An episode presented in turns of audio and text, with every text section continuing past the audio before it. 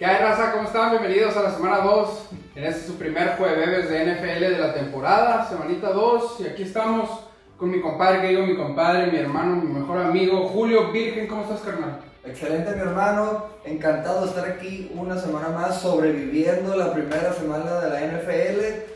Vamos a darle. Todo bien, Jules.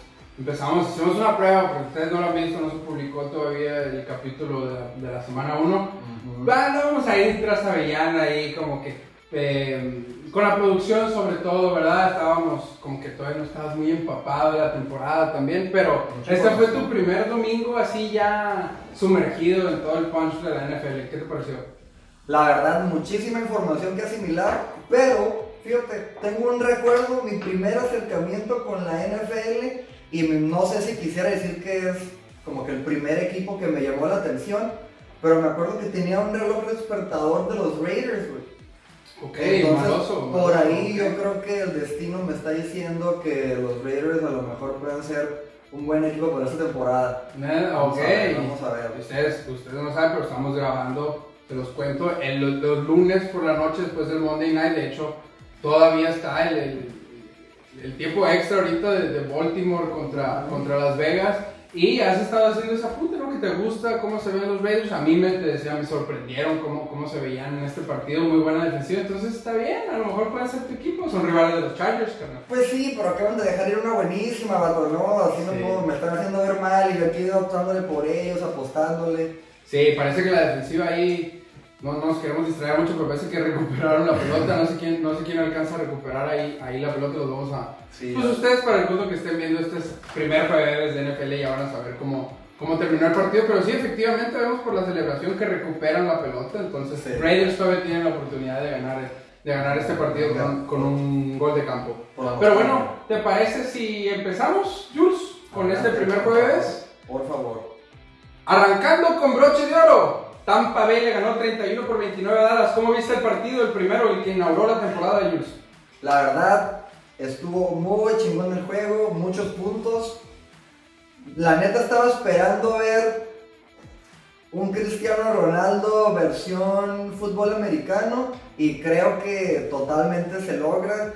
Estuve viendo, comparando ese juego en particular contra los otros quarterbacks de los demás juegos y la neta, el vato que no agarraba un pase de este güey era porque neta algo estás haciendo mal tú. O sea, el pase va bien, el pase va a ti, pero si no recibes ese pase, tú estás haciendo algo mal. Sí, Tom Brady, Tom Brady ya es impresionante, ¿no? Es como, no hay manera de, de- de- pues a lo mejor no de odiar, no de no odiarlo, sino de, de no apreciar su nivel de juego, ¿no? Sí está muy cabrón Ah, y sí. lo ha hecho durante dos décadas, cabrón.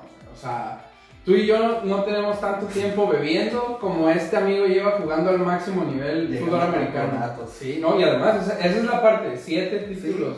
O sea, digo que todavía cuando llevaba cuatro o cinco podías decir, pues sí, pero pues no se juega el solo, lo que sea. Simplemente ahora, sobre todo ahora que se fue a Tampa y estando en Tampa con los Bucaneros en su primer año, lo lleva al Super Bowl y lo gana, creo que ya también es, es para darle Sí. sus- sus flores y, y decirle, ¿sabes qué? Reconocemos que eres el mejor jugador de la historia. Sí, totalmente de acuerdo. Oye, la verdad, se nota la toma de decisión en milisegundos, cómo reacciona, ya sabe qué está pasando, ya sabe qué jugador. Entonces, pues bueno, ni hablar, no quiero seguir aquí. No, aquí nos podríamos aventar la hora No completa, seguir, no pero seguir. vámonos con, eh, bueno, y ahí eh, quedamos que creí- creíamos que Dallas, de, bueno, yo en lo personal creía que, que Tampa Bay era, iba a ser el vencedor y bueno, me- le acertamos al pronóstico, el primer pronóstico acertado. Empezamos con una muy buena racha, quiero que, quiero que sepas. Nos vamos con Houston, los Tejanos que se enfrentaban a los Jaguares de Jacksonville, exactamente. eh, duelo de malos, duelo de- del que creíamos, o, o al menos te decía que puede Sí, ser sí, el, sí, el- sí, el sí. peor equipo de la temporada porque pues apenas están armando sus equipos. Ellos dan una proyección a 2, 3 años para estar en el máximo nivel. Y Houston se lo llevó, eh, le pasó por encima a, a los Jaguares en, en- en algún Sí. punto. Y me decías que te hizo un partido entretenido, ¿no? Hasta donde, Mm. hasta donde lo, lo pudiste ver. Para el cierre del juego, sentí que Jaguares debió de haber jugado mucho más por tierra, como que ya era, fum, a ver, bola la olla y a ver si alguien la agarra. Y pues cálmate, brother, ¿no? O sea, Sí, piensa no. las jugadas tantito. Se ve como muy aborazado, no sé, no sé. Eh, Es que sí, es- no, atrevo. y, y tienes toda la razón. Esa impresión te da porque dices, ya solo están pasando la pelota, pero el cotorreo es que van perdiendo por tantos puntos y, y, y el, y el correr la pelota pierde más tiempo, vaya, no sé cómo. cómo Sí. Cuando hay un pase incompleto, se para la jugada, se para el reloj. Cuando un jugador la cacha y sale de la, de la can- del campo por la banda, también se para el reloj, como que también a eso le apuesta uno y es mucho más fácil avanzar en menor tiempo por aire que por tierra. ¿me Por eso lo intentaron y también obviamente como, Sí, iban, como iban perdiendo por mucho, obviamente Tejanos te empieza a dar una libertad de, bueno, completa esos pases aunque, aunque no me vayas a anotar muchos ¿Eh? puntos, no pasa nada. O sea, es como una de las maneras por las cuales le dicen tiempo basura. Hiciste muchos, muchos puntos, pues sí, pero en tiempo basura, o sea, cuando ya no importaba realmente. Pues sí, porque, o sea, de perdida agarra la bola, pues concreta esos pases, o sea. Se vio, se vio débil Yo ahí, creo, yo arrancaron creo débil, que arrancaron sí, débil. arrancaron muy flojo. Yo, yo- había gente que creía que Jaguares iba a estar mejor que Houston. Y creo que lo que pasa es que para Jaguares, eh, como que todo es nuevo. Por ejemplo, Ok, su quarterback, su ok. quarterback fue la primera selección del draft, como te decía. Y, y Sí, él, pues sí. él, él fue su primera derrota en temporada regular. Desde que juega preparatoria no perdió, siempre ganó su equipo en todos los partidos. Nunca ganó. En colegial nunca Que perdió. perdió, mamá. En colegial nunca perdió carnal con Clemson, nunca perdió hasta ya las finales cuando era playoffs. Ah, o sea, ok, en la semifinal o en la final de, por el campeonato llegó a perder. Pero no. Pero siempre estaban ahí, pues. estaban sí, sí, sus temporadas, como, como tal temporada, siempre eran invictas. Siempre llegaban a, a- a- a la postemporada invictos. Oye, con mucho ritmo de juego, pues siempre. Y entonces, imagínate ese choque después de, ¿qué te gusta? ¿Ocho años de haber, de haber estado jugando? Oh, de no perder nunca, Y a ahorita llegar a perder, y te aseguro que no es su primera y única, de- digo, no va a ser su No. única y última derrota de la temporada. Entonces, como que también e- esa adaptación ah, le, Sí. le va a costar. Pero yo creo que le dieron, como que dijeron, bueno, ya está perdido este juego, síguete desarrollando, tira no, todo lo que quieras, desarrollemos tu Ah, juego, ¿no? O sea, como que a lo mejor también por esa parte. Bueno, pues sí, el juego ya se veía desde la, desde la mitad del, del tiempo que, que ya Sí. cierren esto, por favor. Creíamos que Houston se iba a llevar la victoria y le atinamos también a ese, a ese pronóstico. Chargers será el caballo negro. Esa es la frase de la semana. antes de que continúes, por favor, vienes de gala hoy. El primer episodio no lo grabó así, claro que no. No, no, no. Hoy te pusiste la firmada por los meros meros. Así es. Cuando mi carnal me hizo, me hizo favor de una vez que fue a los, al entrenamiento, yo estaba estudiando y él, fue al entrenamiento y ahí hice todas las que, todas las que se. Ah, no de las de Coca-Cola, vato, ya firmadas. No, no, no, no, esta- eso sí trae sus, Pero, pero, por favor. No, pues te Pero- decía, lo- los Chargers van a ser el caballo negro, esa, esa es la frase de- de- para este partido. Creo que se vio muy bien ante una de las mejores defensivas de la liga, porque además eh, la defensiva y el equilibrio de los Chargers fue lo que me gustó. El año pasado Ok. hubieran perdido este partido. O sea, ese partido donde tú tienes que manejar la presión, manejar los tiempos, eh, ser más inteligente que, que- que tu rival en decisiones puntuales de- del, del head coach, del entrenador. Creo que ahora sí se vio ese cambio. Eh, eh, el año pasado los Chargers, la temporada pasada, fueron los que más perdieron partidos de, del- de- al último, en una posición que le llaman, arre. por seis puntos o menos. Chargers fue, perdió siete o más partidos, me parece, y en el segundo lugar que había perdido no tenía más de cuatro. O sea, era como que siempre Chargers llegaba peleando y al final la regaba. Era el Cruz Azul de la NFL. Sí, lo han venido siendo durante muchos años. Pero este es el año azul. Entonces, ¿cómo viste ese partido? ¿Lo viste? no sé que lo seguiste yo, con no, Washington. sí, yo, yo no venía con ese mood que traes tú, fíjate. O sea, yo venía más bien pensando que se me hizo que de la segunda mitad del juego al final se veían muy inseguros en los pases. O sea, se sentía la defensiva como que ya venía el jugador y no, como que de repente no se hablaba, no, se sentía un poquito ahí Ok, de descomunicación, pero a lo mejor fue mi percepción, estoy aprendiendo a ver, a, a medir no, no, juegos, todo bien, no, pero esa parte, esa parte no, porque además, ¿qué, ¿qué te dice que yo no lo veo con los ojos de aficionado? Realmente, No, sí, sí. yo trato de ser lo más objetivo posible, tú me conoces, pero obviamente con los Chargers me gané el corazón, yo los vi, esperaba menos y, y, y creé una expectación más grande de la que tenía Ok. antes de ver el primer partido. Creo que esa es la, esa, esa es, esa es la clave. Pero un partido donde creíamos que se iba a ver un poquito mejor Indianapolis, los Ok. Colts, los terminó barriendo muy feo Seattle. Eh. Seattle se llevó el partido 28-16. La frase es: necesitan proteger a Carson Wentz, el coreback de los. Potros de Indianapolis, de los Colts. Todo el día lo trajeron. Lázaro al amigo. Este vato lo que tiene es que es propenso a las lesiones. Entonces, una de las mejores cosas que tenía eh, Indianapolis era su línea ofensiva. Los gordos que lo protegen a él eran muy buenos, de los mejores de la NFL. Y decías, bueno, su peor problema, Las grandes ligas pesadas. su peor problema en Filadelfia era que no lo protegían tanto, le Ok. pegaban mucho. Ahora lo van a poder proteger bien.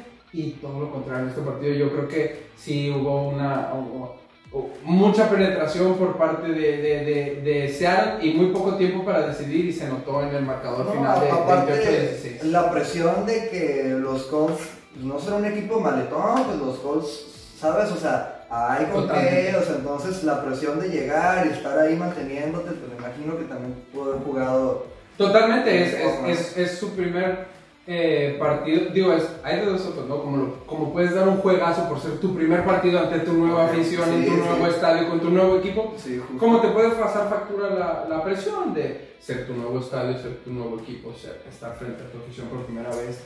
Eh, pero creo que hay, hay espacio para la mejora con los Colts y creo que Seattle va a estar peleando en una de las mejores divisiones de la liga, que es el NFC Oeste. Ok, ok. Sí. ¿Algún comentario más de ese? No, Nos no, vamos no, con el no, siguiente. vámonos, ¿Te vámonos ya, vámonos. Y vamos con Carolina que le ganó 19-14 a los Jets de Nueva York. Revancha para Darnold, pero esperanza para los Jets. Vi bien, ¿te ¿recuerdas que hablábamos de que Carolina ahora tiene al coreback que era de los Jets? Ok. Ah, y entonces era como sí, un juego sí, un poquito sí. de revancha. Sí, sí.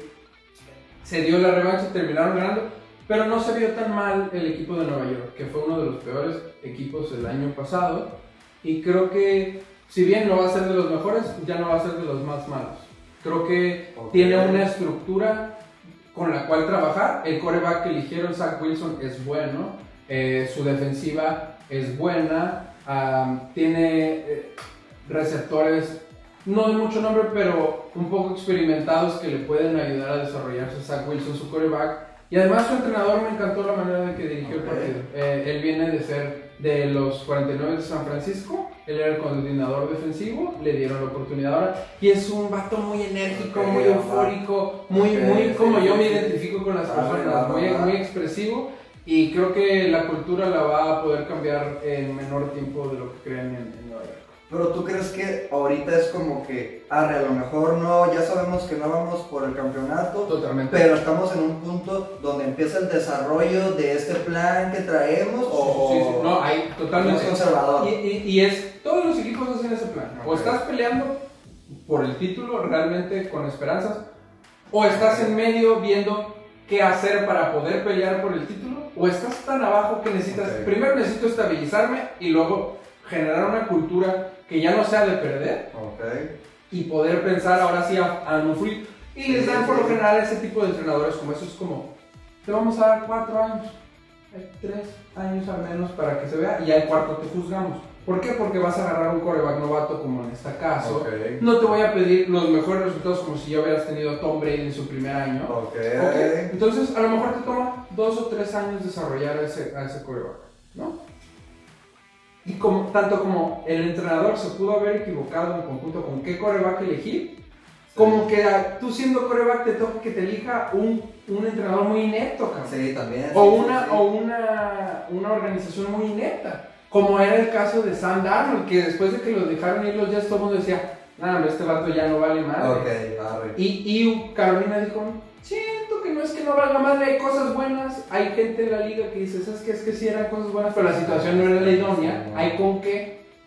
Y lo rescatan y, digo, no dio un juegazo, pero tampoco dio un mal juego. Entonces creo que fue un ganar-ganar en su situación para ambos equipos, se dieron cuenta de qué hay para esta temporada y cómo pueden desarrollarse. Y creo que, creo que ahí, ahí vamos. Nos seguimos, eh, le atinamos este pronóstico también, por cierto, vamos con nuestra primera falla que fue los Bengalís de Cincinnati ganando en el primer partido que se va a tiempo extra en esta temporada a los vikingos de Minnesota. Yo esperaba muchísimo a los vikingos y me sorprendí de... Me quedó un mal sabor de boca, realmente. Pero ese partido fue paliza, ¿no? No, ese que. eh, iba siendo una paliza de los Ah, bengalíes. ok, ¿Te ah, acuerdas que iban ganando, me parece, por 20 o 21 puntos? Eh, y realmente se dejaron alcanzar por los vikingos. Se terminan yendo a tiempo extra. En tiempo extra eh, lo logran ganar eh, con una- un gol de campo. Perdón, los bengalíes de, de Cincinnati. Eh, y para mí la frase de ese partido es: El miedo no anda en burro. Ándele, Y, ok. y, y- y ese, pues, más que la connotación que le damos generalmente aquí en México del miedo no anda en burro, porque si tienes miedo, Sí, pues. siento que Joe Burrow, el coreback de los Ok, bengalíes, no, no se notó el, miedo.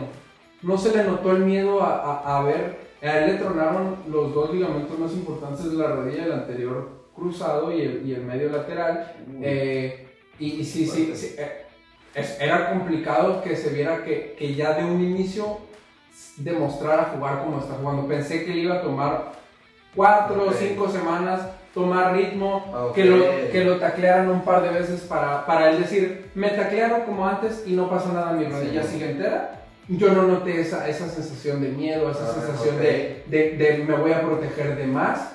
Eh, me pareció que Joe Burrow dio, pues, tampoco vamos a decir un juego de a- a- el mejor juego de la temporada, pero no dio un mal juego, no dio un juego conservador. Eh. Se entendió bien con sus receptores a pesar de no haber podido entrenar toda la pretemporada como él hubiera querido si hubiera estado sano total, completamente. Entonces, eh, creo que hay buenos augurios también. Eh, primera sorpresa y una llamada atención a los vikingos. ¿Deben de ponerse las pilas o va a ser una temporada muy larga? No, no, pero aparte, pues es trabajo y el- este men no llegó de la nada, pues. o sea, No, no, totalmente. no Él fue la, llegó de él fue la nada, primera selección no, del año sí, pasado y sí. precisamente lo demostró. Como que desacreditarlo también así tan fácil. pues. No, no, yo, yo no trato de desacreditarlo, pero fue una, una grave lesión. Es lo que- como lo que hablábamos de Dak Prescott con los vaqueros en el, en el jueves contra Tom Brady. Entonces, los vaqueros no perdieron por Dak Prescott. O sea, Dak Prescott venía de, de tornarse el tobillo, mm, la fractura expuesta, esa que vimos en el video, es que, que te dices, se te pone la piel chinta, ¿cómo este vato tanto, po- tan poquitos meses después va a poder estar jugando así? Y termina sucediendo. Esa es, esa es la cuestión de ha habido muchas, muchas historias de jugadores que se lesionan y no logran regresar al Ok. 100%. Y yo creo que eso solo es testamento de cómo ha avanzado la tecnología y la, Ah, ok, la la, terapia. medi- de la- la medicina de Ok. rehabilitación, exactamente. Totalmente la terapia eh, y la tecnología han ido muy de la mano para que puedan estar de regreso en, en el menor tiempo de lo que era pensado antes. Es que el billete que hay ahí ya Totalmente, sí, ¿no? totalmente. Sí, ¿no? O sea, que una semana esté sentado el vato ya son miles de dólares ahí. Hoy, hoy precisamente hubo el rumor de que Jeff Bezos, eso lo vamos Sí, a hablar en algún otro programa, Jeff Bezos quiere comprar a los Broncos de Denver. Hay un rumor. compre, se No, espacio. Hermano, y dice que si los compran más o menos 4 o 5 billones, solamente pierde como entre el 2 y el 3% de su fortuna, imagínate. Lo que estamos hablando, o sea, Este vato. al rato va a ser la Bezos NFL, a lo mejor. va Ojalá, a ser- ojalá y que se vea tecnología bien Sí, metida. estaba diciendo, imagínate, la Jeff Bezos compra la NFL y como se quiere ir al espacio, ya tenemos los Chargers contra los Broncos en Marte, cabrón. Ah, sí, me gusta, me gusta, 2057. sí, sí, sí. Segundo pronóstico que fallamos, Jules, con este Arizona en contra de Titanes, ¿te acuerdas que te dije que iba a ser uno los- fallamos, fallamos, vato. Sí, ah, ah, ok, quiero lo- nada. los pronósticos van a ser míos, va, fallé. Yo sí, Víctor Castro, fallé. Sí, claro, la neta creí que Tennessee se lo llevaba eh, en casa.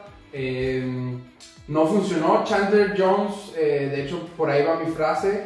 eh, el show de Chandler Jones es eh, cinco capturas de coreback, cinco sacks Ah, en el partido. Hay que ver la defense. Ajá, la línea ofensiva fue la que, la que estuvo mal, de- porque era la defensiva de, Ah, de- de- de Arizona fue la que se rifó. Él, él penetró la bolsa y, y capturó a Ryan Tannehill tres veces en el primer cuarto, cinco veces totales en el, en el juego. Eh, una vez que se fue arriba Arizona con esa ofensiva tan explosiva que tiene Kyler Murray, es la hormiga atómica, jugadorazo, si lo tienen en el fantasy seguro se llevaron esta semana. Eh, no sé, es, eh, yo tenía muchas ganas de ver ambas ofensivas porque creía que eran dos ofensivas muy explosivas.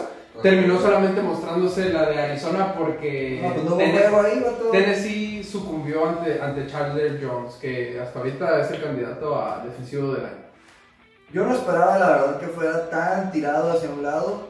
Pero, pues bueno, hay sorpresas, ¿no? Hay sorpresas. Sí, y no creo que los no creo que sea una muestra de cómo va a ser la temporada de los Titanes. Ni de, que, ni de que Arizona va a, a arrasar con todos sus rivales de esa manera. Creo que, creo que se juntó el hambre y las ganas de comer en, en- en esta ocasión. Y bueno, se lo llevó Arizona con 38 puntos, acuerdo. 13. Fue un palizón que al medio tiempo ya no se veía por dónde lo pudiera dar vuelta.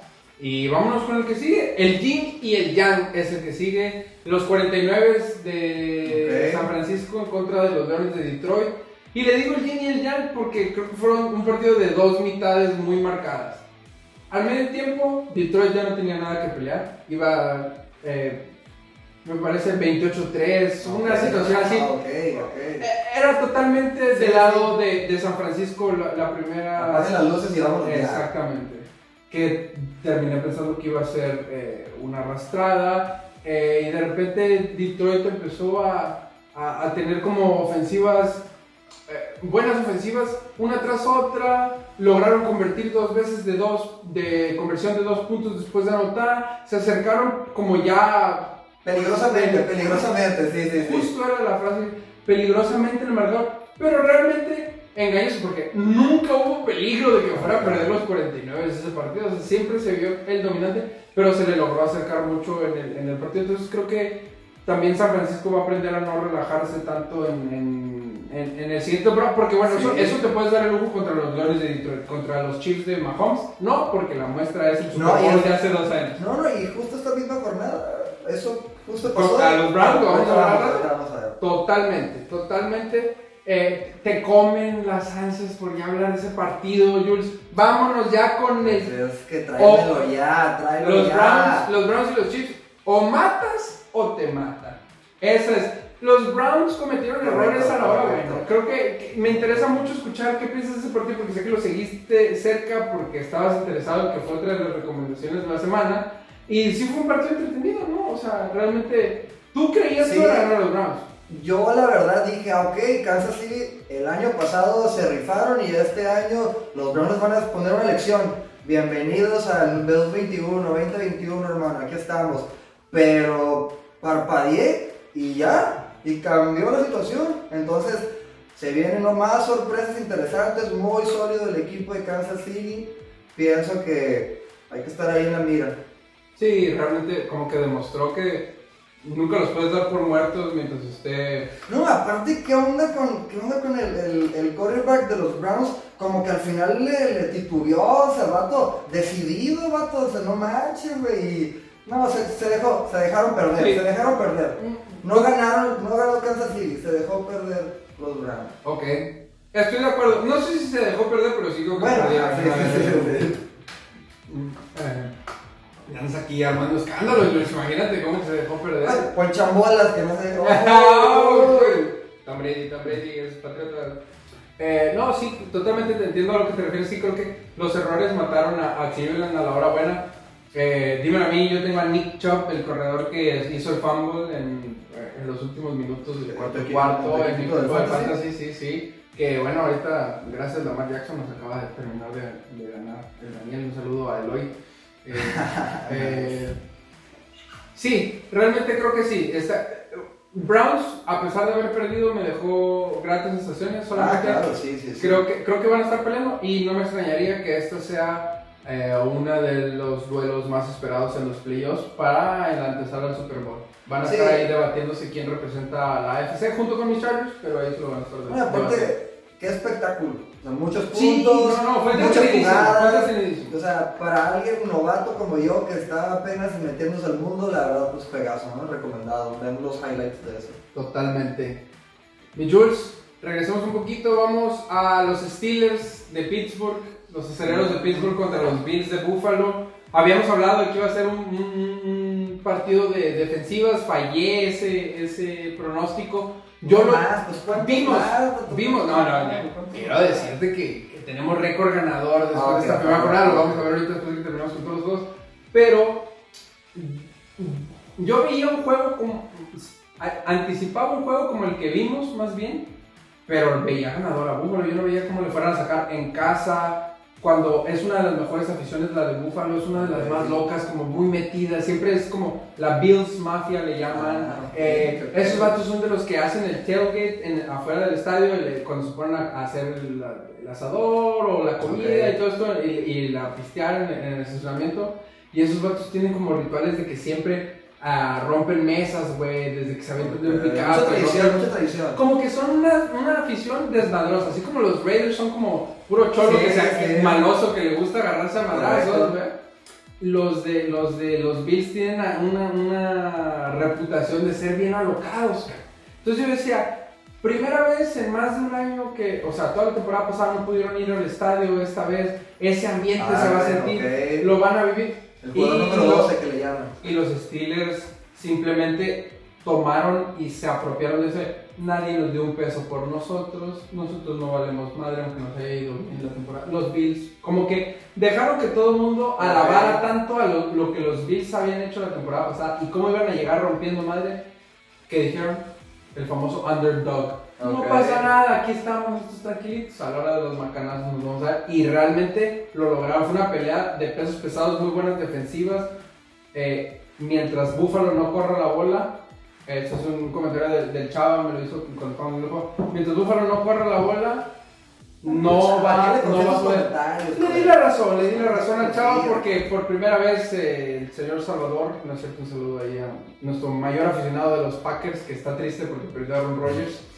Eh, Ah, pero sí. oye, qué mal se vio, eh, pero bueno. Eh, vamos a llegar ahí, vamos a llegar ahí, vamos a llegar. acordaba, yo sé, yo sé, yo sé que fue de los juegos que más seguiste porque, porque ahí está tu predicción de Super Bowl, hermano. Ah, está, vamos, a- vamos a llegar, vamos a llegar. Uy, uy, uy. La, en, su Perdón, ca- pero ¿qué te dijo Salvador? en su casa, eh, no, realmente redondeando es en su casa y con su gente. Es la frase que elegí para este partido. ¿Te acuerdas del doctor Wagner que decía, en mi casa y con mi gente se me respeta? Nice. Pues como que los Bills dijeron, querían decir y los Steelers dijeron, no, no, en tu casa y con tu gente te me chingas. No, pero aparte como que el proyecto, el proyecto de los Steelers está más sólido, ¿no?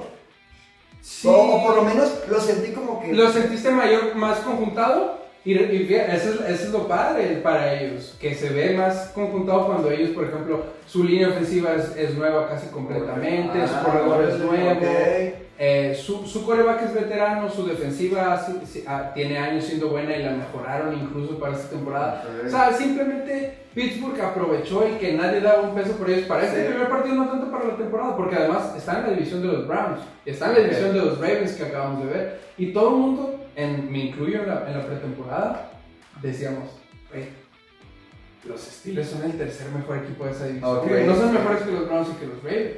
Y ahorita ¿Y qué hubo? Ahorita están ahí al parejo de los Browns, pues va a volver a ser un muy buen tiro Browns y Steelers si se mantienen como todo. Porque Sí, también es sí. difícil. El año pasado los Jaguares ganaron la primera semana y no volvieron a ganar. Ah, ver. El año pasado los... ti- Como los, los de la Lázaro. los- Ah, también, cierto, también. Tú eres, tú eres exa, exalázaro. Así es, así es. Ahí, ahí tu alma mater. Pero te digo, el año pasado los Jaguares ganaron el primer partido y no volvieron a ganar. cara. El año pasado los Bucaneros de Tampa Bay con Tom Brady perdieron el primer partido y llegaron a ser campeones del Super Bowl. Nada se gana ni se pierde en cuanto a la temporada en esta primera semana, pero nos podemos Sí. ir dando una idea. Sí, sí, sí. Vámonos con las rapidito así, porque este partido también como que no generó mucho interés, fue una, una macaniza también. Las Águilas de Filadelfia, 32 puntos contra 6 de los Halcones de Atlanta. Qué arrastrada los Halcones de Atlanta, yo esperaba algo más. Yo incluso en mi predicción era que Atlanta se lo iba a llevar. Eh, y pues bueno, Águilas de Filadelfia es un resultado engañoso. Mi frase para este es, no lo sé Rick, me parece falso. Ah, ok. Eh, realmente no sé si esto es lo que debemos de esperar de las Águilas de Filadelfia para toda la temporada. Empezaron bien, esperemos mantengan el ritmo, pero eh, creo que Atlanta va a mejorar y las Águilas de Filadelfia van a caer un poco en su nivel. No, sin comentarios, la verdad ese juego ni lo vi, ni me llamó la atención. ¿Qué quieres que me ponga a ver un Puebla Querétaro, vato? Pues Totalmente no, entendido, no, totalmente no, entendible.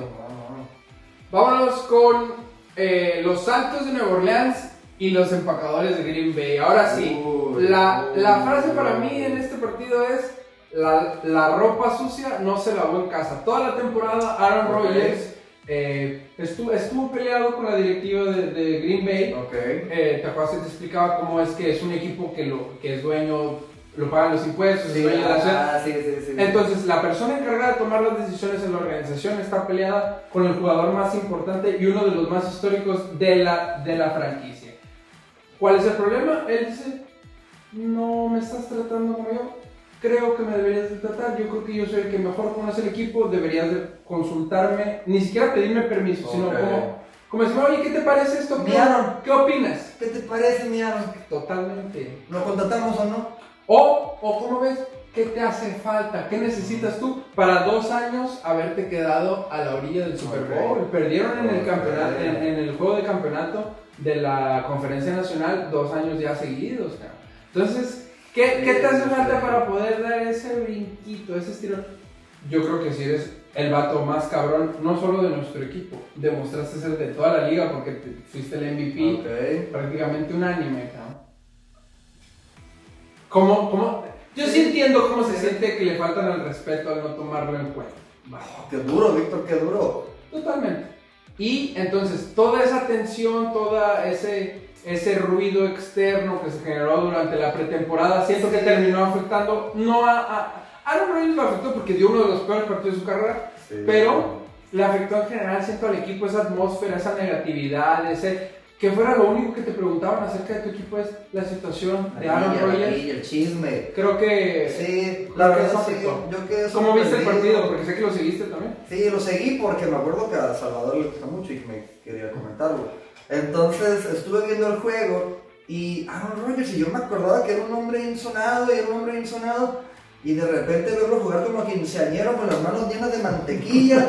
O sea, tampoco, no, tampoco me cuadró, ¿no? Dije, algo está pasando, voy a dejar que Víctor me explique este jueves de la semana. Totalmente, realmente creo que, creo que sin tener la razón sensata, mañana es la entrevista semanal de Aaron Ok. Rodgers en el programa de Pat McAfee. Vamos a saber de viva voz de Aaron Rodgers qué es lo que él vivió en este primer, en este primer partido de la primera semana.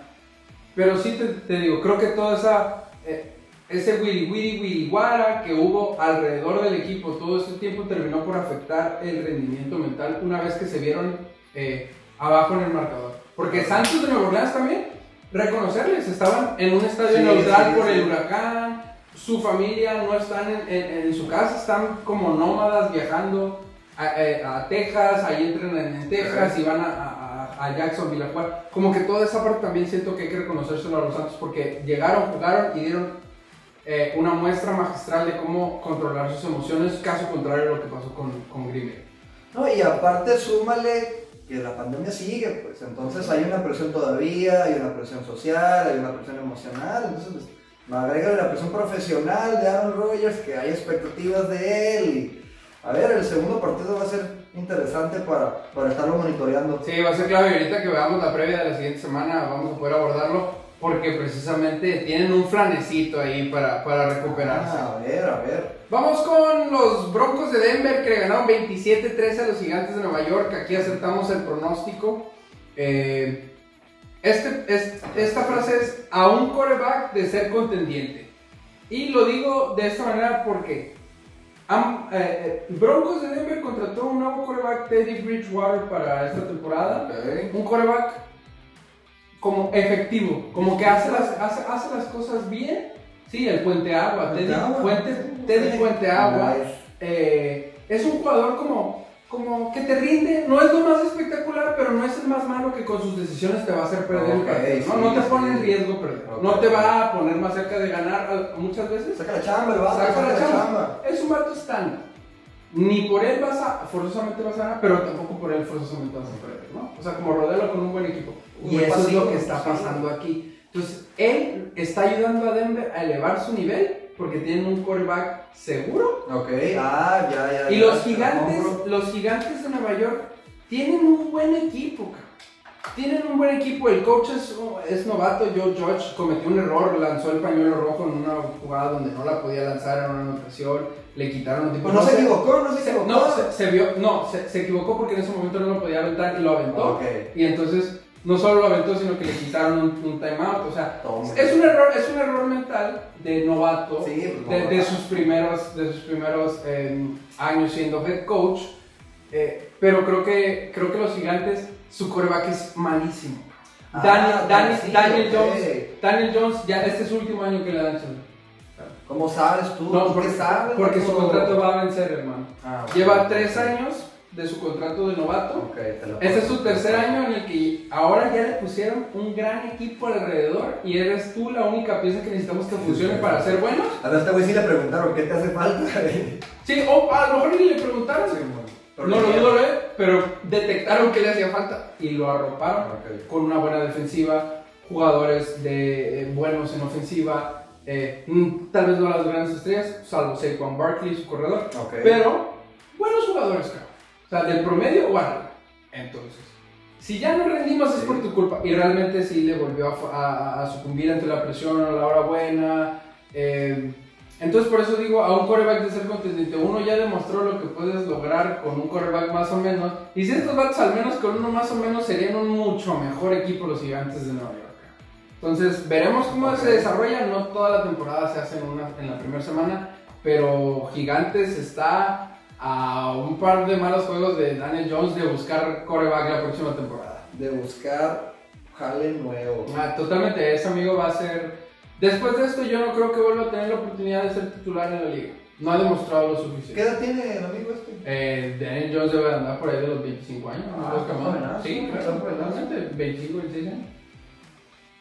Muy bien. Vamos con los Delfines de Miami que le ganaron a los Patriotas de visitante eh, Ah, 17-16. Duelo de corebacks novatos. Ay, mira, qué bueno para que se les vaya el internet a todos esos vatos. Saludos a mi compadre sea, Ya sabes quién eres, vato. Ya Ah, sabes quién eres. A, a nuestro amigo Mamaleón. Eh, sí, cómo no, este, realmente Tua Tagovailoa no jugó excelso ni mucho menos, pero demostró una mejoría del año pasado para acá. Él, él es el coreback de, de los Delfines de Miami. Los Delfines de Miami tienen una defensiva espectacular. Eh, un gran trabajo. Eh, el- Ok. Su coach antes era un asistente de Bill Belichick en los Patriotas, entonces se conocen muy bien, comparten muchas similitudes. Había muchos jugadores jugando que habían jugado en los dos equipos en los Ah, últimos a ver, años ver. porque un coach se los lleva, ¿sabes? O sea, Sí, sí, sí. como, como esta parte, com- había muchas eh, similitudes y Delfines en los últimos años se le está atragantando a los Patriotas, es el único equipo de su división que le logra ganar. Entonces, cuidado con los Delfines porque traen una buena defensiva y Patriotas creo que va a ir mejorando. Se vio la novatez de su quarterback eh, y estuvieron a un balón suelto de, de poder darle la vuelta al partido. Fue una gran jugada de los defensivos de los Delfines. No, pero aparte que te gane Delfines tampoco es así como que la gran cosa, ¿no? O sea, también creo que los Patriotas pueden y tienen más, o por lo menos una trayectoria reciente, como que más sólida, como que para despertar en lo que resta de Totalmente. la temporada, ¿no? Y simplemente cuando tengas al mejor entrenador de la historia o uno de los dos mejores o tres mejores entrenadores de la historia, siempre vas a tener chance de darle la vuelta a, a la Sí, tor- tortilla flip mentado mucho más rápido que otros equipos que no lo tienen, ¿no? Y que no tienen Básico. esa experiencia y esa estructura que ya se ha armado. Pero vámonos con los el Sunday Night Football, el partido de Sunday domingo. Night Football. El partido de domingo por la noche. Ahí acertamos, se lo llevaron los Rams de Los Ángeles 34-14 entre los Osos de Chicago. Eh, pues sí se vio la superioridad defensiva. Mi frase para ese partido es, esa ofensiva Stafford midable. Porque realmente se va a ver que Stafford estaba muy mal aprovechado, muy mal arropado en, Detroit. ¿Qué jugo le sacó Sean McVay en esa ofensiva de Los Ángeles? La defensiva de los Rams, Jalen Ramsey, Aaron Donald, son dos de los mejores jugadores en su posición y están en el mismo equipo. Eh, es un deleite, me siento muy tranquilo con mis picks para el Super Bowl, que son los Rams y mis Chargers. El, el Super Bowl se juega en Los Ángeles, los dos equipos de Los Ángeles van a llegar, demostraron cosas buenas en esta primera semana, veremos si se mantienen 17 semanas más. Pero entonces los Bears no das un peso por ellos. Creo que los Bears, está- los Bears contrataron, bueno, agarraron a un quarterback novato, Justin Fields, en el draft. Eh, lo metieron en algunas jugadas, se vio bien.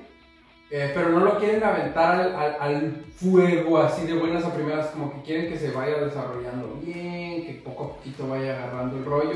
Yo creo que eso es una tontería, güey. Creo que deberían de ya ponerlo a jugar, güey. Eh, ¿Por qué? Porque mm, si pierdes, se está desarrollando. Si ganas, pues ya estás ganando lo que no estás haciendo, ¿no, güey? O sea, experiencia, por experiencia. Pero como que esperaba más de los Bears, no sé. No es sé. que tener una muy buena defensiva, simplemente es que la ofensiva no funcionó su defensiva como usualmente estaba funcionando. Ok. Y la ofensiva de los Rams viene Enramada. muy, muy novedosa, cabrón. Es que es, una ofensiva muy explosiva que tiene mu- mu- muchas maneras distintas de atacarte. Sean McVay lo hace muy creativo, lo hace muy movido. Ok. Eh, creo, que, creo que va más por ahí que por, que por lo malo que haya sido Chicago. Porque simplemente no pudieron mantenerse al ritmo del cómo les estaba jugando. Ok. O sea, va, va, los. Rams, en cuanto les empezaron a notar y los Osos no pudieron seguir, empezaron a notar el mismo ritmo con la misma frecuencia, se volvió disparejo el juego y, una- y únicamente hubo manejo de juego por parte de los Rams. Oye, hasta anímicamente, ¿no? Pues ya das el juego por perdido. Si ¿Y, no, por qué si no- no y- y ahí, ahí vuelvo dos veces. ¿Por qué no meter a Justin Fields a jugar? Sí, rífate, rífate. No hay necesidad. ¿Me explico? O sea, está bien, este partido se perdió. Pero si la siguiente semana vuelve a pasar lo mismo y vuelven a perder, si vas a estar perdiendo, para la tercera semana vuelves a perder, bueno, si vas a estar perdiendo yo para la cuarta ya meto a Justin Fields porque si de maneras voy a estar perdiendo, prefiero que se desarrolle el talento que me va a durar Sí. más años. Sí, sí, porque es lo que sigue. Necesito que ver el Que recambio de queda. Porque además es la pieza más difícil de conseguir. Y si también me equivoqué con este vato, necesito enterarme lo más rápido posible. Correcto. Si me va a servir o no me va a servir. Sí, corregir. Ok, bien pensado. Que bueno, su, su argumento es no lo quiero echar a perder metiéndolo antes del tiempo. Entonces estamos en el estiria creo que ¿Cómo lo vas a echar a perder? yo como profesionista lo entiendo y digo, estoy del lado de Justin Fields y que ya lo metan porque es como el pinche inventado. Necesito trabajador con experiencia, pero yo no te puedo dar la pero ¿cómo te lo voy a experiencia. yo? No puedo ser el que te dé la experiencia. Entonces, bueno, pues ahí vamos, vamos, vamos viendo. Y los Ravens en contra de los Raiders, que acabo de terminar hace un ratito mientras estábamos grabando. Las Vegas se lo llevó 33 a 27, lograron el touchdown en el tiempo extra después Ah, de, sí, cierto. de ese balón suelto y luego otro balón suelto por parte de los Ravens. Pues le, ahí como que les dio miedo porque casi Hubo, hubo- el juego. hubo el miedo, hubo el miedo al éxito por parte de los dos. Afortunadamente sí. para los Raiders, después de haber sido los primeros con el miedo al éxito, les regresó la oportunidad y no la De desaprovecharon. los dos el menor ahí. Entonces ahí, ahí viene Ay, ¿Tú conoces la frase? Espontánea. la frase para ellos. Ninguno quería ganar. Ninguno quería ganar. Ninguno quería ganar, diría yo, porque en el tiempo regular los dos tuvieron oportunidades y, la- y la- y- y errores mentales Ok. o muy puntuales le- les costaron el partido y en el tiempo extra se vio lo mismo. Sí. Creo que, creo que es que ninguno quería ganar. Y justo te O el preguntaba, famoso miedo al éxito podríamos también ¿qué poner. pasa si ahí sigue empatado cuando Si se acaba, si se acaba el tiempo está. queda como un empate y queda registrado al empate exactamente. Sí, después de esa Sí, esa jugada, de, esa, de dije, nada. bueno, tal vez, ¿eh? Vámonos, Jules, con lo que fueron las noticias de esta semana. Marshawn Latimore, Latimore, Marshawn Latimore, como ustedes le quieran decir.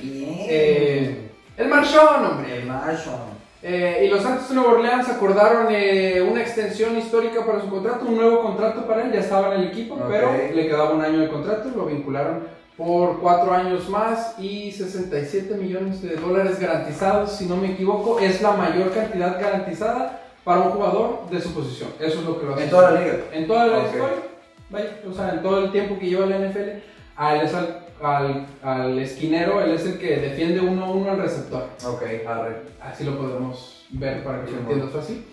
Él es el, el cornerback, exactamente, el esquinero que le llaman en español.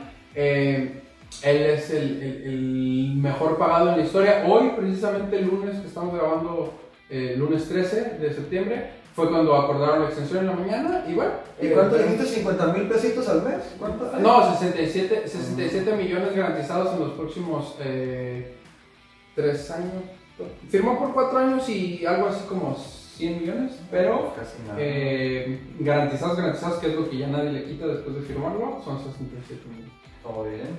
Sí, todo, todo bien. Ya quisiera yo unos Quisiera 500 mil dolaritos más. Pesos. Mejores micrófonos tendríamos, ¿verdad? Eh, y bueno, Jules, otra, otra noticia es Ryan Fitzpatrick, el vato barbón, quarterback. Fitzpatrick. Fitzpatrick, quarterback de Washington, cuando se enfrentó ahora a los Chargers, eh, salió lesionado en el partido. No. Se tuvo una subdislocación o subluxación de la cadera y fue puesto en la lista de Ah, lesionados. órale. Sí, después de una tacleada de, de, de Oye, cadera, Se sí. va a perder al menos tres semanas y el, eh, dentro de los males al menos porque parecía cuando salió del juego y de lo que se hablaba de que a lo mejor una luxación de cadera eh, podía estar fuera a lo mejor toda la temporada. Entonces se pierde al menos tres semanas al estar en, en Injured Reserve. IR que le llaman es la lista de lesionados. Puede- es elegible a regresar después de tres semanas, pero Ok. veremos cómo evoluciona su lesión. Ojalá. Y- Esperemos su pronta Oh. recuperación. Oh, exactamente, le mandamos las buenas vibras, que se eche un Jackie Güera porque se recupere más rápido. Y Maya Chaka fue la primera mujer afroamericana en ser árbi- árbitro o referee en un partido de fútbol americano este fin de semana. Un gran paso, un gran paso. Exactamente, creo que, creo que la NFL da un paso más a, a la inclusión. Ya hay varias eh, mujeres entrenadoras, se aboga cada año y hay una, una, una regla, la famosa Rooney Rule, la regla Rooney, eh, en honor al dueño de los Steelers. Ok. eh, que eh, propuso, pues antes se propuso cuando se, se- se trataba de generar una mayor inclusión por parte de, de- sobre todo de la raza negra, Ok. de, de- de afrodescendientes, en los puestos directivos, eh, Va. em, de entrenador y de, la organización, porque era, era eh, era un juego predominantemente de los puestos de toma de decisiones por blancos, Claro. pero la mayor parte de los jugadores son negros güey, o afroamericanos. Sí, no O sea, hay mucho para- sentido ahí. Uno, no, lo- uno no lo dice despectivamente, pero no quisiera que se sacara de, de contexto. No, y no era parejo, pues. Exactamente, entonces bueno, se busca una mayor inclusión. Eh, y eh, bueno, cada vez hay mayor número de entrenadoras en, en- en los equipos. Pero esto fue un, un árbitro. ¿no? Un árbitro, ella es la primer árbitro. no, no es la primera árbitro, pero es la primer árbitro que es de afrodescendencia. Y fue, o sea, solo, solo fue ella o ya ves que como. En, No, en, en la- en la- equipo es un equipo en la cuadrilla de árbitros. Ella- no, no, ella- ella. ella, ella, Ok. sí, sí, sí. Todavía no llega a, este punto, a ese punto de la NFL. Está bien. No hay siquiera el suficiente número de, referees mujer para Ok. hacer un- un- una sola cuadrilla. Pero bueno, Jules, vámonos con la previa de la semana 2 de la NFL. Vamos a arrancar con el Thursday Night Football, el partido de jueves por la noche que van a estar viendo el día de hoy. Luego el equipo de fútbol de Washington recibe a los gigantes de Nueva York. Washington es favorito por 4 puntos, el over-under de 41 puntos. El duelo clave creo que es corebacks no muy buenos, corebacks inexpertos, novatos, como le quisiéramos llamar, contra dos muy buenas defensivas. Entonces, eh, creo que va a ser un partido entretenido en el sentido de que es el único que hay en jueves en la noche y todos lo vamos a ver. eh, pero pero creo que va a ser de pocos puntos como lo marca la, la línea de los apostadores. Eh, y sí, creo que va a ser mucho de manejo del- del balón, mucho, mucho manejo del reloj, eh, correr mucho la pelota, eh, lesión de Fitz- Fitzpatrick no está, lo pierde Washington, entonces creo que... No, y lo pierde y lo va a perder. Ya, lo va a perder, lo va a perder. Y va a perder el juego también. Washington no trae. Después de primer, la primera jornada, no. Después de lo que nos enseñaron, no van a lograr ganar este segundo O juego. sea, tú dices que si no pudieron ni con los Chargers, ¿cómo? ah, o bueno, sea, yo no lo dije. vaya, yo vaya. no los mugrocié, No, es que yo, no, los estás mugroseando porque yo digo, güey, dieron un gran partido. Lo que pasa es que jugaron contra los Chargers. No, no, sí los dije, sí, a los dos los vi muy nerviosos en ese juego de Chargers contra... contra ¿Cómo se llama? Washington. Contra Washington. Pero ahorita Washington, mira que hasta se me olvidó. ¿Qué te digo, hermano? No, para Muy mí, bien. para mí este juego... Todavía no, Nueva, Nueva York. Muy bien. A mí fíjate que eh, yo sí veo a Washington llevándose la victoria en casa, a una gran defensiva y creo que Daniel Jones no da el ancho. Desgraciadamente va a ser su último año En la. NFL. Va a ser su último año en la NFL como coreback titular para Daniel Jones. Vámonos con las Panteras de Carolina que reciben a los Santos de Nueva Orleans que parece que no creen en nadie. Los Santos están de visitante favoritos por 3 puntos. El over-under está en 44 puntos y medio en Caliente MX. Y para mí el duelo clave es Christian McCaffrey que va a poder hacer el mejor jugador de las Panteras de Carolina contra la línea defensiva y la defensiva en general de los Santos de Nueva Orleans, que está que no creen nadie y apagaron totalmente a los empacadores de Green Bay esta semana pasada. Bueno, Saints va a ganar, claro que Ok, sí. ¿estamos de acuerdo Sí, ahí? estamos de acuerdo. Viene el mejor momento hablando de la- del primer juego para el segundo. Entonces, no creo que, que Panthers de, no creo que Panthers despierte para nada. Muy bien, muy bien. Me parece que regresa un poco a su realidad, un ganado y un perdido después de Sí, los partidos sí, los amigos, hay que pensar. Amiga, date cuenta. Sí, a ver, amigo. Los, los Osos de Chicago reciben a los Bengalíes de Cincinnati. Osos son favoritos por 3 puntos, 45 puntos el over-under entre ambos equipos. Eh, para mí el duelo clave es Sí, sí. Matt Nagy, ¿cuánto tiempo más va a esperar para meter a Justin Fields? O sea, Matt Nagy contra Ah, su paciencia. Yo siento, con el quarterback. yo siento que si, si estás perdiendo y se te está yendo la- eh, eh, eh, el partido de control de las manos, la temporada es la que se te puede ir de las manos empezando 0-2, 0-3, ya puede haber un punto en el que sí empieces a, a mejorar tu rendimiento, pero que no te recuperes de ese bache de las primeras semanas. Entonces, ¿por qué desaprovechar la oportunidad? Si Andy Dalton no se ve bien y te está yendo mal con tu quarterback titular experimentado, en teoría, ¿por qué no poner al novato que es tu futuro a afogarse de una vez? No, no, pero ¿quién? Dinos quién. Yo creo, yo, creo que se, yo creo que se lo lleva Chicago en casa. Ok, va. Basado en la defensiva, Sí. le van a poner mucha presión a Joe Burrow. Sí. Y creo que Justin Fields va a tener más actuación en el partido de lo que tuvo en esta primera jornada contra una defensiva mucho más endeble que la que eran los Rams en este primer partido. Está bien, Víctor, pero ¿sabes qué? Vámonos mejor a hablar de Texas contra Browns porque las estadísticas son engañosas. Los, los números dicen, o sea, por ejemplo, Texas viene ganando, pero pues la neta no ganó chido. Sin embargo, Browns hizo un muy buen juego y lo perdió, pues.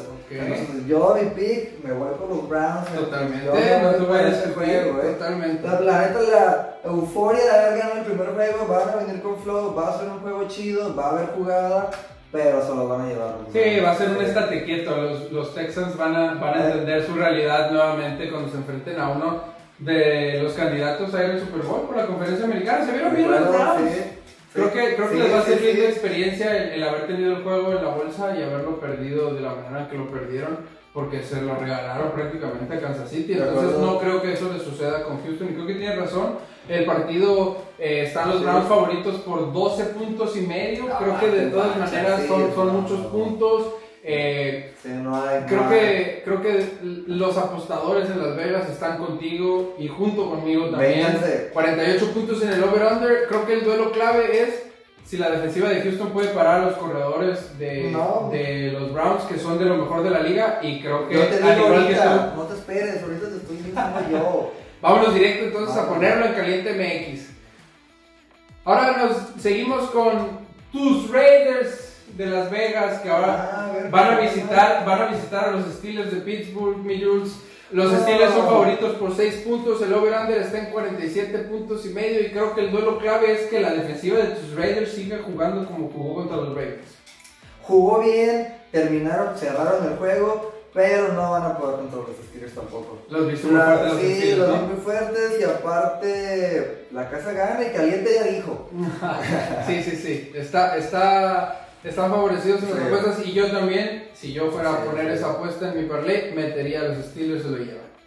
Vámonos con, en este no nos vamos a llevar mucho tiempo, creo yo. A ver, de seguro Porque son las Águilas de Filadelfia sí. con eh, los 49 de San Francisco. 49 de visita está favorito por 3 puntos y medio. Creo que el duelo clave es Jalen Hurts, el quarterback de, de Filadelfia. Si puede hacer lo mismo que hizo contra Atlanta, pero contra una gran línea defensiva que tiene San Francisco. No creo que lo vaya a poder lograr, creo que le van a poner mucha presión y ahí va a estar eh, la victoria para San Para Francisco. San Francisco. Yo diría Ok. que se lo lleva.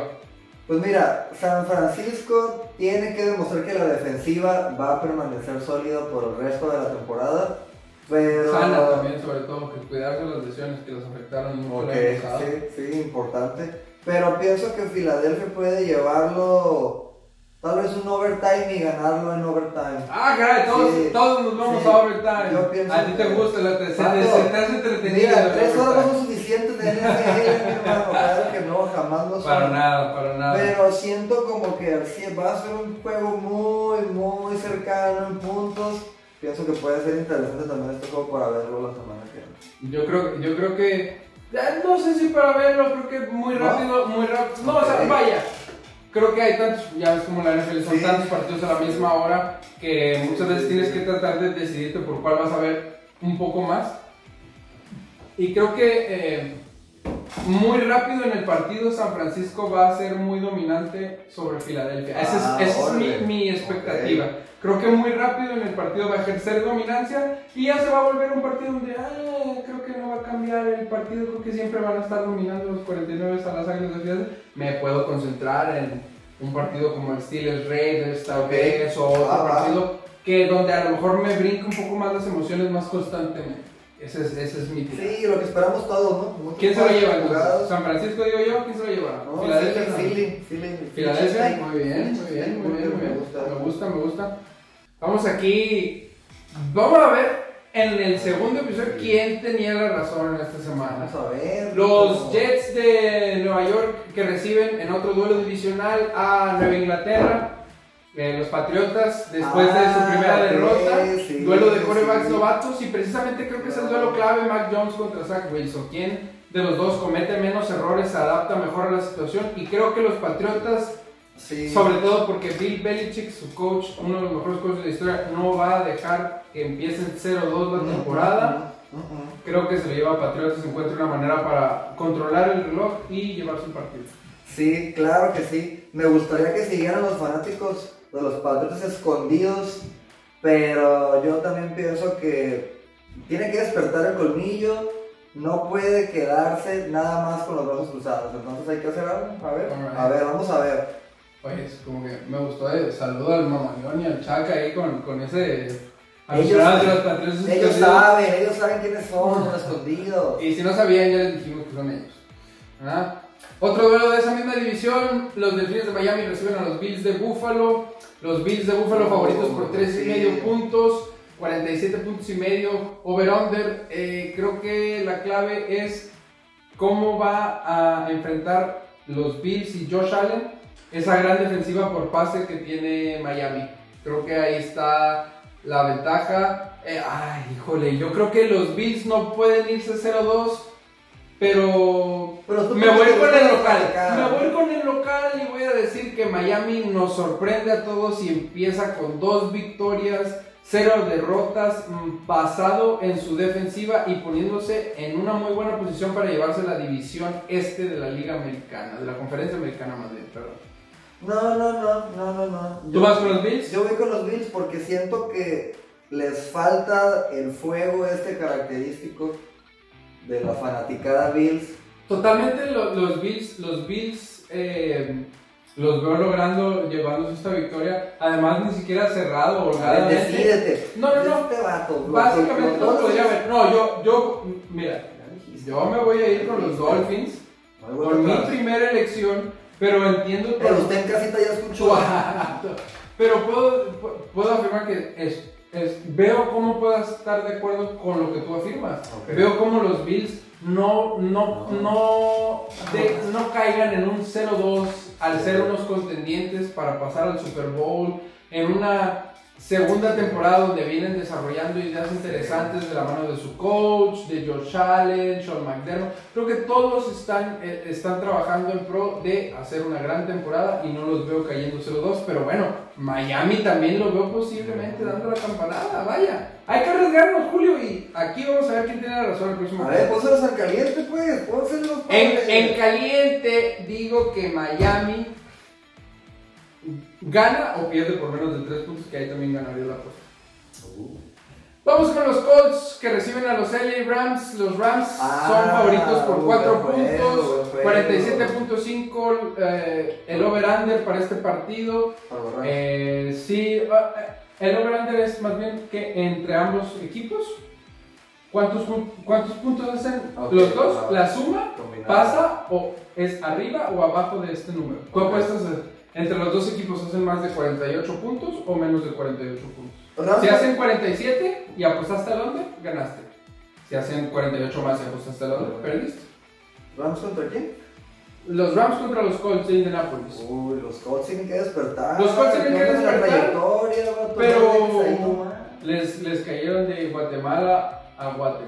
O sea, si les fue mal en la primera semana, Sí. creo que les va a ir con la defensiva de Seattle, creo que les va a ir peor con la defensiva de los Rams. Veo a los. Rams llevándose a, a- a este, a este encuentro y el duelo clave es la línea ofensiva de Indianapolis. Pueden proteger a Carson Wentz porque se vio muy asediado en el partido de la jornada anterior contra los halcones marinos de Seattle. Entonces, simplemente la lógica Ok. me dicta que si viene una mejor defensiva que la anterior y sufriste con la anterior, ay mamá, cuidado. Sí, no, no, y se ve el trabajo de la pretemporada o qué tanto trabajaron en la pretemporada, pues el primer juego. Yo creo que sí. Creo que, creo que Colts es esos equipos que Sí. empiezan con dos derrotas, pero está peleando al final de la temporada por entrar a playoffs a, a pesar de haber empezado con dos derrotas. Sobre todo acuérdense que esta temporada es de 17 partidos, 18 semanas. No lo olviden, hay un juego extra para esta temporada. No, pero te tocan los primeros dos juegos con los pesados, pero después se aligera también. Sí, se Entonces, va hay aligerando la. Hay posibilidades, sí. hay Totalmente, totalmente. Ahora seguimos con los Cardenales de Arizona que reciben a los Vikingos de Minnesota. Vikings, Cardenales viene de una gran victoria como visitante frente a los Titanes de Tennessee, explosiva su defensiva, explosiva su ofensiva Chandler Jones. Y yo creo que Dale, eh, tapi- pero también que los titanes, titanazos, pues, o sea, la defensiva de los vikingos esperaba una mejoría mucho mayor para esta temporada y no se vio así contra los Bengals en el primer, en el primer partido. El over-under está en 51 puntos para este partido. Arizona es favorito por 4 puntos. Eh, me parece que la clave son la defensiva de los vikingos que despierte y se acerque un poco a las expectativas que se tenían contra un ataque que es muy explosivo con, Sí. con los Cardenales, sobre todo con Kyler Murray, todos los que lo tienen en el fantasy seguramente ganaron su primer partido y lo disfrutaron mucho. Entonces, ¿quién, quién se lleva este encuentro, Julio? mira, ¿Quién? te voy a decir, la verdad, después de ganar a los titanes tampoco es mucho que decir como de tu primer juego, como por el punto Ok. de comparación, pero me siguen gustando más que los vikingos. Yo, yo Sí, aquí sí, veo la sorpresa de la semana. Creo que los vikingos responden un poco a las arriesgando expectativas. No, mucho, me estoy arriesgando. mucho con mis picks. Y luego, la gente en casa va a pensar que no le tienes a nada, la neta. la Lo mejor sería que la gente en casita también, todos ustedes que nos están viendo aquí, nos acompañan con un botecito jueves de NFL. Salud, Salud, salud, por este primer jueves de la temporada. Excelente. Y ustedes que nos acompañan también aquí, que se están empapando un poquito, agarrando el cotorreo, echando un botecito. ¿Quiénes son sus, sus pronósticos? Aquí abajo, pónganos sus picks para, para esta semana. Eh, mándenos sus tickets si es que les gusta apostar en el casino. ¿Cómo, cómo, le están yendo esta temporada y cómo le están haciendo en sus apuestas, en sus pronósticos? Si usted solamente hace pronósticos por amor al arte como lo hacemos nosotros, fabuloso. Aquí quisiéramos ver. Vamos a irnos ustedes tomando un poquito de nosotros, pero sobre todo nosotros queremos tomar mucho conocimiento de ustedes, saber qué es lo que piensan, qué es lo que les gusta, qué es lo que quieren. Y entonces aquí nos vamos a estar, a estar viendo. El Jackie Güero para eso nos juntó. Para Así eso nos es, juntó, nos puso una hielera, nos puso una cámara y nos dijo, amigos, disfrutemos de esta temporada de la NFL. Disfrute. A ver, dime más. ¿quién Vámonos. sigue? Sigue. Tu, tu, tu Tampa Brady o tu Tompa Bay. Ah, órale. Sí, sí, sí. El Tampa Bay, los bucaneros que reciben en, en casa en el Raymond James Stadium a los halcones de Atlanta, los bucaneros son favoritos por 12 puntos ya y medio. sabemos esto, este es- 50, ya sabemos 52, cómo van a ganar. 52 puntos el over-under. Eh, Mejor hay que ver si se rompe algún récord de ahí o algo. yo creo que aquí vamos a, a, a recuperar un poquito del tiempo que nos hemos gastado en otros partidos. Aquí nos vamos rápido. ¿Quién gana? Buccaneers. Creo que se lo lleva Buccaneers. Yo tampoco veo cómo, pero creo que Atlanta. No, no creo que cubra la línea, eso sí. No creo que gane por tanto Tampa Bay. Al ser un duelo divisional, creo que Atlanta le va a dar un poquito de más pelea. No tanto como los Cowboys, pero le va a dar un poquito de más pelea que lo que pinta en la línea. Eh, en mi partido favorito, y esta va a ser mi recomendación esta semana, solo les voy a dar una recomendación de partido y es mis Chargers, no porque sean mis Chargers, pero Ah, mis Chargers contra los Vaqueros de Dallas va a ser un juegazo, primer partido de los Chargers con público. como local en el SoFi Stadium aquí en Los Ángeles. Un- el, el- el estadio más caro y más bonito de toda la NFL y el más nuevo sobre todo. Ahí va a ser el Super Bowl este año. Creo que los Chargers eh, son favoritos. No, no creo. Los Chargers son favoritos por 3 puntos en este partido. El over-under no está, en- son el nada. over-under está en 55 No conozco puntos. que apueste la Yo creo que este partido lo, se lo llevan los Chargers, cubren la línea y se va a over. La clave para mí es Ah. Derwin James contra Dak Prescott, cómo va a ser su espía tanto en la línea de golpeo como con los diferentes eh, looks que le da en- en- en- previo a, a- a sacar la pelota. Yo creo que los Chargers y sobre todo Derwin James contra. Dak Prescott van a ser un duelo clave. No van a ser un duelo clave nada. Y el juego re malo que hicieron, vato, contra Washington en, la primer, en el juego que acabamos de ver. No, no, no. Juegazo, papi. Para mí fue un juegazo. Los Cowboys, yo pienso que van a ganar este juego porque los Cowboys no pueden estar 0-2. ¿Tú crees que los Cowboys llevan? No tienes, no tienes, eh, vaya, lo replanteo. No, no estás mal al creer que los Cowboys van, ¿por qué? Porque es un, un resultado muy viable en cuanto a las características que tienen. Los Cowboys tienen una gran sí. ofensiva, su defensiva se ve que está mejorando, Sí. le dieron pelea a Tampa Bay y a los Buccaneers. Yo creo que los Chargers tienen una mentalidad diferente. El coach Brandon Staley se vio el manejo de juego. Se, se notó que, no es, que puede ser su primer año como entrenador en jefe, pero se notó que no es un novato No al manejar, al manejar un equipo. Creo que tiene un gran conocimiento tanto de ofensiva y defensiva. Veo muy equilibrado a los Chargers. Veo a Justin Herbert como uno de los mejores quarterbacks nova- novatos de la liga. Eh, muchas armas Muchas flores muchas flores, muchas flores. Totalmente, y mira, yo aquí Ya en, en- en la playera y en el corazón soy Charger, pero mi objetividad creo que cuando pues, valido madre y con Felipe Ríos, Philip Rivers nos iba mal y uno tenía que aceptar y decir lo que nos iba mal. Ahorita creo que ese chip De de, de, de no, de no cruzazulearla, porque Ok, para eso era Sí.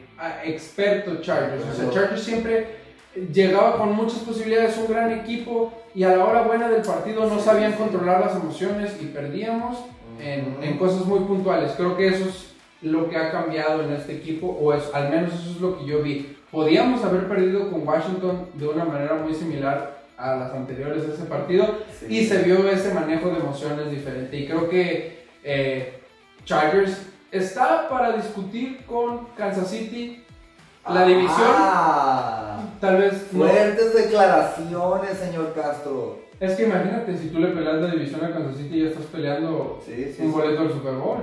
Así, a- el chiste es, no va, muy probablemente va a pasar como comodín, no va a llevarse la división, pero bueno, ah, veremos. En un par de semanas es eh, sa- eh, los de San Diego, la costumbre. Los Ángeles Chargers contra Kansas City Ya Chiefs. déjalo ir, se Entonces-. Hermano, ahí se va a saber. No, yo creo que yo creo que Chargers pierde el juego porque no los vi lo suficientemente sólidos en el primer partido como para demostrarme estas ganas de ganar. Entonces, aunque te duela. No, no, no, te no, duela, no. mi Víctor, que te Ah, cale. eso, eso es lo padre aquí. Cada quien hacemos nuestros picks y, y la próxima semana ya te digo que estabas mal, ¿verdad? Pero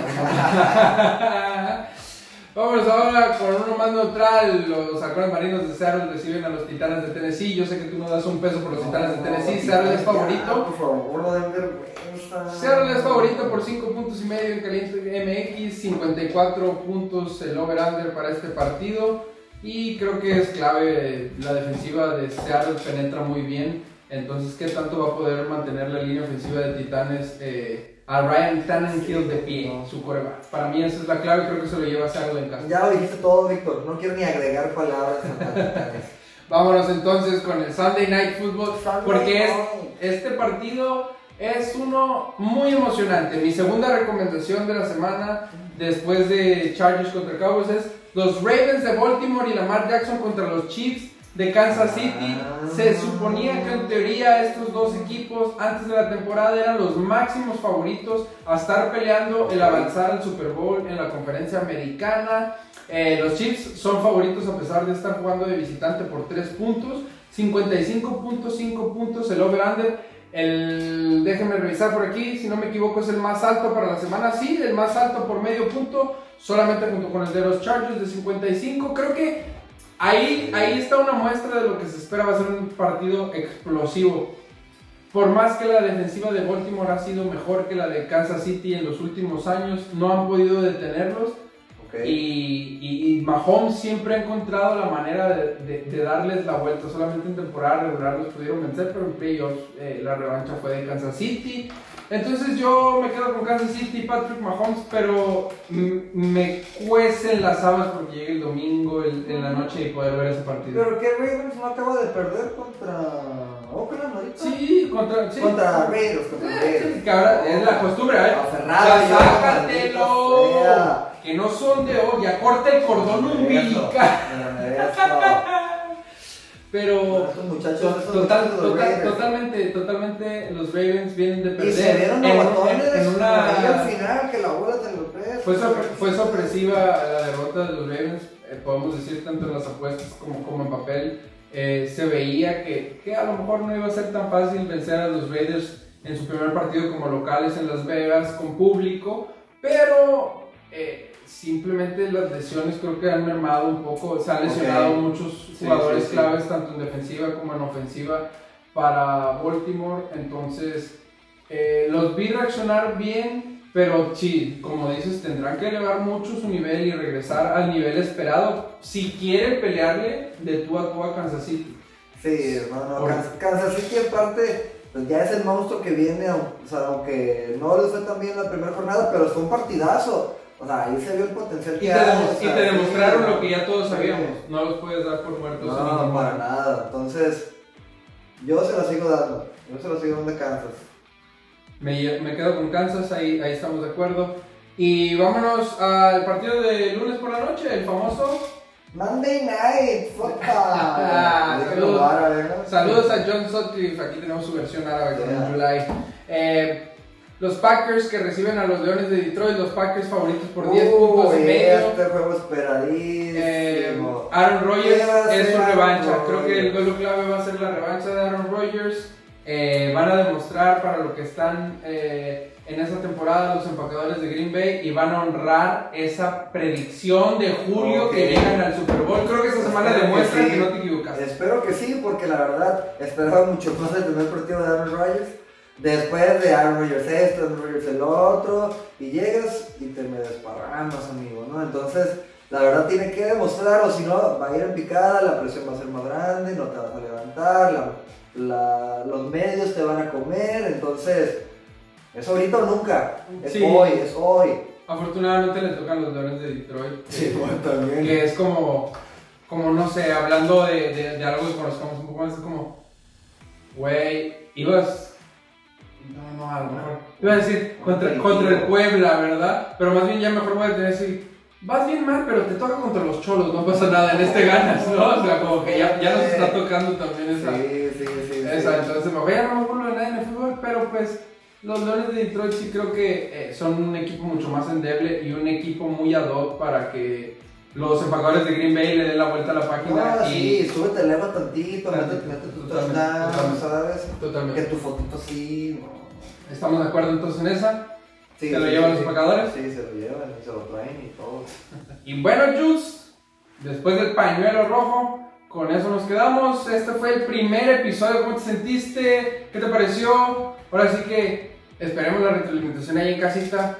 Pues este es un, es un cotorreo ahí de dos amigos echándose un botecito, Correcto, es correcto. solamente platicando, nada de expertos, nada, nada. Ya sabemos que no somos expertos.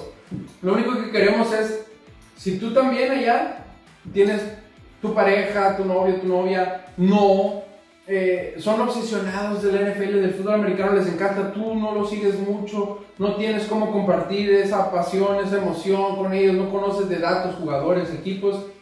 Ninguno de nosotros somos expertos, vamos a irlo hablando. Vente cada vez, hombre. Si luego estás en, en la peda y te dicen, No, que te acuerdas que el fantasy, que el otro. Y tú no tienes una caraja idea de qué están hablando. Vente un ratito con nosotros cada semana para que veas la jornada, tomes tips, conozcas jugadores, datos y puedas también integrarte a esas conversaciones de mamador de la NFL. Porque señores, ya empezó la temporada y 18 semanas más aquí vamos a estar, más el playoff y el Super Bowl. Vamos Entonces, hacerlo, vamos a hacerlo y vamos a ver Vamos cómo a nos fue la próxima semana, Jules.